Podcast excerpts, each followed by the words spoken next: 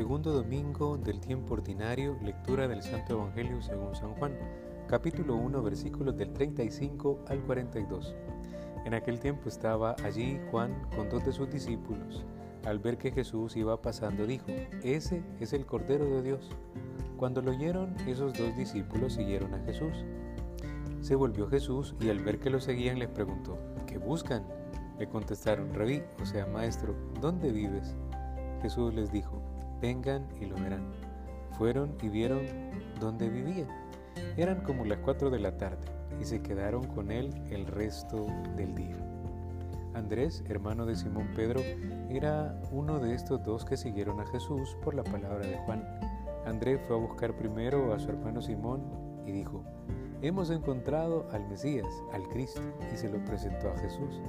Jesús miró fijamente a Simón y le dijo, Tú eres Simón, hijo de Juan, te llamarás Kefas, lo que quiere decir piedra. Palabra del Señor, gloria y honor a ti, Señor Jesús. Decimos a Jesús, Jesús, ¿qué hay de nuevo? Estamos ya dando inicio a la segunda semana del tiempo ordinario, como hemos descubierto el tiempo va volando. Y fijando nuestra atención en el Evangelio de Juan, justo vemos a Juan Bautista presentar a Jesús y lo presenta como con una frase peculiar, he aquí el Cordero de Dios.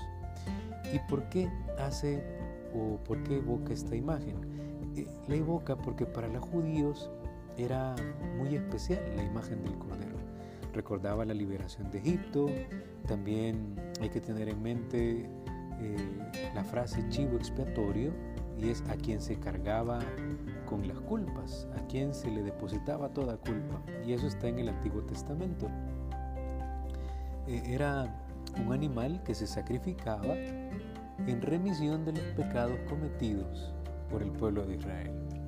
Entonces al presentar a Jesús como Cordero de Dios, eh, descubrimos a Jesús que es Él quien nos alcanza la liberación plena el, Señor nos libera de la muerte y del pecado, porque entrega su vida por el perdón de los pecados. Es decir, que el día justo y la hora en que se sacrificaban los corderos en el templo, el Señor también entregó su vida, solo que de una manera plena.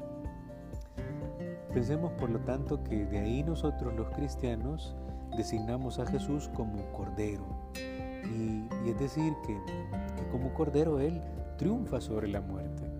Eh, la imagen de Jesús como Cordero eh, también nos, nos, evoca tantas menciones que durante la misa lo hacemos, eh, decimos este es el Cordero de Dios que quita el pecado del mundo.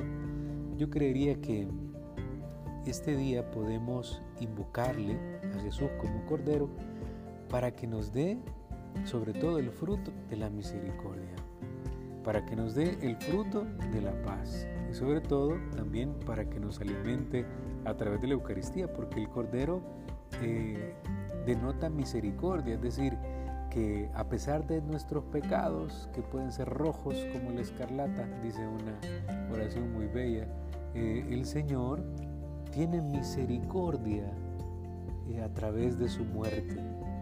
Y también el Cordero nos da paz, porque además de que el Señor nos tiene misericordia, nos concede el don de la paz, el don de la, de la tranquilidad interior. Y además que con la muerte del Cordero también Él se convierte en un alimento para nosotros. Este es Jesús. Después vamos a descubrir a través de Juan que al presentar a sus apóstoles eh, a Jesús, digamos que les presenta el amor insondable de Cristo. Estos apóstoles descubren el amor y tan enamorados quedan que dirán que eran como las 4 de la tarde cuando descubrieron al Maestro y lo siguieron y se quedaron con él. Pues que tengas un buen domingo y que redescubras el Cordero de Dios que ha venido a morir por ti y por mí y por lo tanto disfrutemos de estos dones con una vida nueva. Ave María Purísima, sin pecado concebida.